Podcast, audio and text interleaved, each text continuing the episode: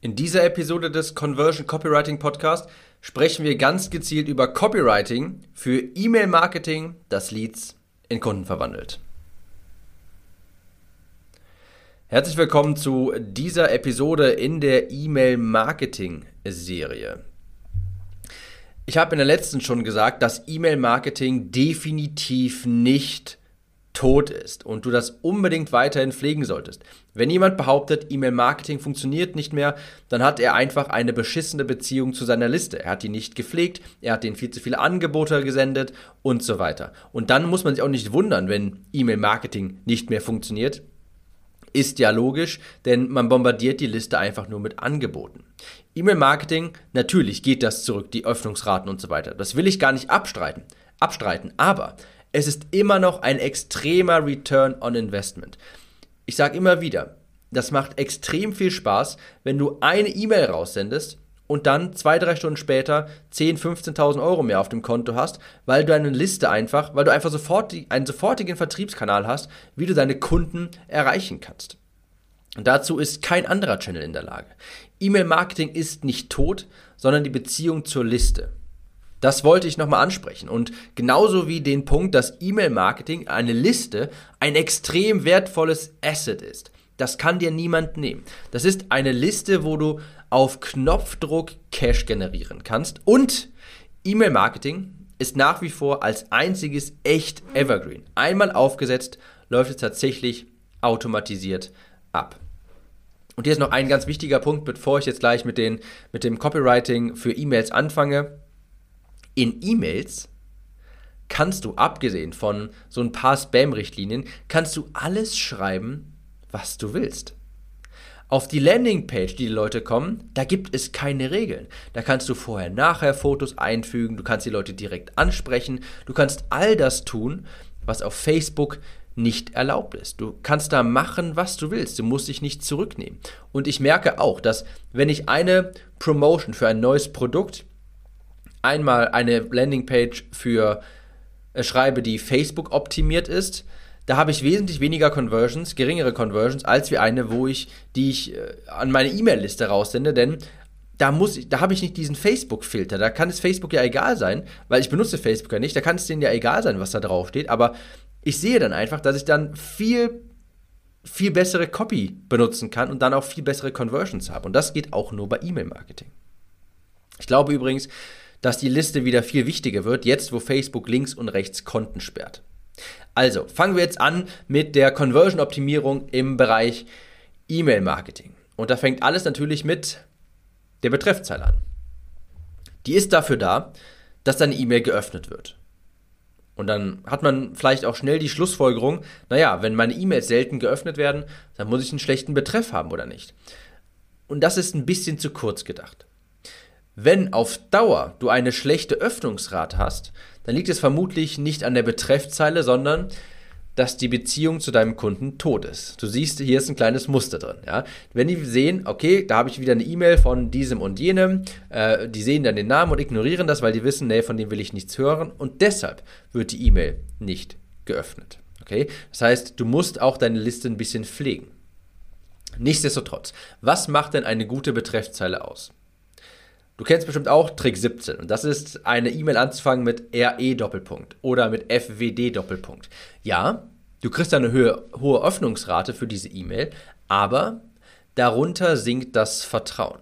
Ja, wenn jemand sieht RE Doppelpunkt, das, das denkt man ja irgendwie, man hätte auf irgendwas geantwortet oder sowas und wenn das dann einfach eine ganz normale kalte E-Mail von dir ist, dann wissen die Leute, was soll das? Ich habe auf nichts geantwortet. Warum steht da RE? Also das Vertrauen sinkt darunter. Deshalb am besten gar nicht und selbst wenn, dann wirklich nur spärlich verwenden. Was hilft, sind Zahlen, Klammern und Satzzeichen. Sowas wie ein Bindestrich zu Beginn, ein Wort in Klammern, sowas fällt auch. Auch sowas wie den Vornamen in der Betreffzeile zu verwenden. Beispielsweise Tim und dann ein Gedankenstrich und dann der eigentliche E-Mail-Betreff, das fällt sofort auf. Generell gilt, Kurze Betreffzeilen funktionieren sehr gut. Manchmal einfach nur ein Wort, sowas wie was? Fragezeichen. Oder ist das deins, wenn du jetzt ein Angebot präsentierst zum Beispiel. Oder sowas wie nicht schon wieder. Das sind so Betreffzeilen, die Neugierde erzeugen. Hier ist mal ein kleiner Tipp. Vervollständige für dich den Satz, ich hätte nicht gedacht, dass es stimmt, aber. Und das, was nach aber kommt, ist eine Betreffzeile. Zum Beispiel, ich hätte nicht gedacht, dass es stimmt, aber Betty hat mit Brot 3,4 Kilo in drei Wochen verloren. Aber Nudeln machen tatsächlich schlank. Sowas kannst du als Betreffzeile gut benutzen. Und die Betreffzeile, die darf ab und zu mal auch so ein bisschen Clickbait sein. Sowas wie ein Experiment, das mein Business auf den Kopf stellte oder sowas wie ein Split-Test mit kuriosen Ergebnissen. Also da darfst du ein bisschen Clickbait betreiben, aber du musst halt immer im Hinterkopf behalten, wenn das Vertrauen zu stark sinkt, dann öffnen die Leute irgendwann einfach nicht mehr deine E-Mails. Kommen wir jetzt zum Buddy, also den eigentlichen E-Mail-Text. Du hast jetzt dafür gesorgt, durch einen kuriosen Betreff, durch eine kuriose Betreffzeile, dass die E-Mails geöffnet werden. Und jetzt geht es darum, die E-Mails selbst zu schreiben. Und da kommt ein Prinzip zu tragen, das ich sehr kreativ, wie ich finde, Bitch Slap Opener ge genannt habe. Also Bitch Slap Anfang sage ich. Was meine ich damit? Der Anfang ist natürlich extrem wichtig. Und hier sollst du dem Leser nach der Öffnung quasi direkt eine Backpfeife geben, direkt einen Bitch Slap. Stell dir vor, der Leser öffnet deine E-Mail und es klatscht sofort. Der hat sofort deine Handfläche im Gesicht. Was meine ich damit genau? Also, damit meine ich im übertragenen Sinne, du sollst nicht um den heißen Brei herumreden. Du sollst sofort ins Geschehen kommen. Keine Begrüßung, kein Wetterupdate, kein Hallo, wie geht's dir? Gib ihm direkt eine Backpfeife. Dann hast du direkt die Aufmerksamkeit. Du kannst zum Beispiel zu Beginn eine Frage stellen, eine Behauptung aufstellen oder ein Problem ansprechen. Hier, Frage zum Beispiel. Also der erste, wirklich der erste Text, die erste Zeile in der E-Mail selbst. Wie kommt man an CEOs ran, um ihnen einen Service vorzustellen? Das ist direkt eine Backpfeife quasi. Du hast direkt die Aufmerksamkeit der Menschen. Oder eine andere äh, eine Behauptung wäre zum Beispiel, Online-Kurse sind das sicherste und profitabelste Businessmodell.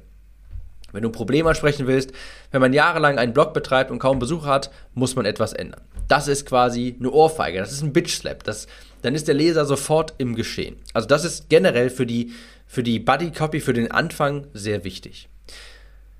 Bei der Gestaltung von E-Mails musst du auch ein paar Dinge beachten. Stell dir mal vor, du bekommst einen Brief, der von oben bis unten drei Seiten lang ist und in einem durchgeschrieben ist. Keine Absätze, einfach von A bis Z durchgeschrieben. Das liest kein Mensch, auch wenn die Copy sehr gut ist. Textgestaltung fördert also oder verhindert den Konsum der E-Mail. Hier solltest du kurze Sätze verwenden und viele Absätze. Wenn möglich, nicht mehr als drei Zeilen, oftmals nur eine. Und da hilft die sogenannte Bucket Brigade. Das ist eine Technik, hör dir dazu die Podcast-Episode an, die findest du, wenn du hier nach Bucket Brigade suchst oder einfach mal runterscrollst. Äh, wenn ich das jetzt nochmal erkläre, das wird zu lange dauern. Aber das sind im Grunde Formulierungen, die dem Leser helfen, die E-Mail weiterzulesen. Ja, die helfen, den Leser durch die E-Mail zu führen. Indem du so Formulierungen benutzt wie der Grund ist ganz einfach. Oder sowas wie, aber eines ändert sich nie Doppelpunkt. Oder die Frage stellst, warum ist das so? Am Ende des Tages läuft es darauf hinaus. Oder es kommt nur auf eines an. Wenn man sowas liest, dann will man auch die nächste Zeile weiterlesen. Und so trägst du den Leser quasi von Zeile zu Zeile. Wichtig ist auch, dass du Bullet Points verwendest. Bullet Points sind wirklich wichtig. Die brechen den Text auf, die zeigen sofort Benefits und Mehrwert für den Konsumenten. Am besten, wenn du sowas schreibst wie, er hat drei Dinge unternommen, also wenn du jetzt in deiner E-Mail selbst von irgendwem sprichst und sagst dann, er hat dieses Ergebnis erreicht, indem er drei Dinge unternommen hat, dann schreibst du das nicht als Fließtext, sondern als drei Bullets. Erstens, zweitens und drittens. Fett markieren, auch natürlich wichtig. Und nicht irgendwas, sondern Benefits oder Dinge, die neugierig machen. Keine Unterstreichungen verwenden, wenn es geht, denn es sieht aus wie ein Link und da klicken Leute ganz häufig drauf und die sind dann immer so ein bisschen enttäuscht, wenn man dann, wenn da nichts passiert. Wenn du Dinge unterstreichst, das ist kein Link. Ganz wichtig ist auch das PS, also ganz am Ende der E-Mail, unten, wie Postskriptum heißt das ja, glaube ich. Das hat man ja früher auf, auf Briefen auch benutzt und das sollst du in E-Mails auch benutzen. Ganz am Ende kann man etwas zusammenfassen mit einem Call to Action, wo du sagst, wenn du das also hier haben willst, hier ist nochmal der Link. Du kannst auch auf einen weiteren Vorteil hinweisen. Zum Beispiel, das hat mal bei mir funktioniert. Äh, mir hat jemand eine Black Friday E-Mail, also ich habe nicht eine Black Friday E-Mail rausgeschickt, sondern mir hat ein Unternehmen eine Black Friday E-Mail geschickt wo der Kurs 30% reduziert war. Und dann habe ich das so gelesen, die E-Mail, und dachte mir so, ah, ja, ich weiß nicht, keine Ahnung, ob ich das jetzt kaufen will. Und dann unten im PS stand, Äh, das ist übrigens die perfekte Steuerminderung. Das war so kurz vor Neujahr und da stand dann so drin, Online-Kurse kann man immer von der Steuer absetzen. Und das hat bei mir funktioniert. Das hat bei mich, das hat mich quasi, ähm, das, das, das war der letzte, die letzte, ein, letzte Prozent, der dafür gesorgt hat, dass ich das Ding dann doch gekauft habe. Das war ist auch eine sehr gute Möglichkeit, sowas ins PS zu schreiben. So quasi der letzte Grund, um die Leute nochmal quasi über die Klippe zu bringen. Ja, also sowas, so ein Argument, noch so ein letztes Kaufargument. So, ach übrigens, das hier ist auch noch ganz nett. Dann generell auch noch, ich äh, sag's immer wieder, Copywriting Frameworks. Ich habe schon ganz viele Episoden dazu. Wenn du ein Apfelkuchenrezept hast, dann schafft das jeder, einen Apfelkuchen zu backen. Der schmeckt da nicht unbedingt bei so wie bei Großmutter oder sowas, aber auch ich, der in seinem Leben noch nie wirklich was gebacken hat, der wird es irgendwie hinkriegen, einen halbwegs passablen Apfelkuchen hinzubekommen, wenn ich ein Rezept habe. Und solche Rezepte gibt es auch für Copy. Solche Rezepte gibt es auch speziell für E-Mail-Copy. Und da bietet sich an AIDA oder PAS. AIDA, Attention, Interest, Desire, Action. PAS, Problem, Agitation, Solution. Also AIDA ist ja äh, Attention, Interest, Desire, Action, Aufmerksamkeit, Interesse, Verlangen, und Handlungsaufforderung zu Deutsch. Und das kannst du in der E-Mail zum Beispiel wie folgt umsetzen. Die Betreffzeile ist das A, das erste A von AIDA, und zwar Aufmerksamkeit. Der Bitch-Slap, von dem ich vorhin sprach, diese Ohrfeige, das ist das Interesse, ja, du wächst das Interesse von Leuten, sowas wie, wie kommt man an CEOs ran, äh, wie kann man die kontaktieren, das ist erstmal ein Interesse und danach baust du über die E-Mail Verlangen auf und am Ende äh, sprichst du ein Call to Action aus. Und wenn du dich daran hältst, hast du schon eine viel bessere E-Mail, als wie wenn du die einfach so nach gut dünken schreibst. Dann hast du sofort bessere Ergebnisse, verspreche ich dir. Also, das Fazit zu dieser Episode. E-Mail-Marketing bitte nicht vernachlässigen. Die Liste kann dir niemand nehmen. Dein Facebook-Account, der kann dir sehr wohl genommen werden. Für die Betreffzeile Zahlen, Klammern, Satzzeichen und kurze Zeilen funktionieren sehr gut. Verzichte für Möglichkeit auf so Trick 17, also sowas wie RE Doppelpunkt oder FWD Doppelpunkt. Für den für die Buddy Copy gilt, gib den Leuten eine Ohrfeige, einen Bitch Slap. Du musst die nicht begrüßen, du musst denen keinen schönen Tag wünschen, du musst nicht sagen, wie schön das Wetter bei dir ist. Weck sofort das Interesse durch irgendetwas ja, Interessantes am Anfang. Zur Gestaltung viele kurze Absätze, benutze die Bucket Brigade Technik und führe den Leser von Zeile zu Zeile.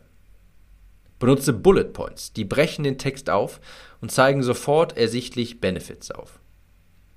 Benutze Fettmarkierungen oder auch so einen gelben Hintergrund für Dinge, wo du die Aufmerksamkeit der Menschen darauf lenken möchtest. Das PS, da kannst du entweder so eine kleine Zusammenfassung machen und sagen, hier ist nochmal der Link dazu oder du kannst so einen zusätzlichen Bonus einbringen, wo du sagst dann, wenn die Leute das lesen, dann sagen sie vielleicht doch ja. So wie das bei mir war, wo dann gesagt wurde, hey, das kannst du übrigens immer von der Steuer absetzen, ist auch immer ganz nett. Und zu guter Letzt, verwende Copywriting Frameworks. Schreibe nach AIDA, schreibe nach einem anderen Framework, das dir gut gefällt. Ich habe hier im Podcast generell schon viele vorgestellt, da findest du bestimmt ein paar.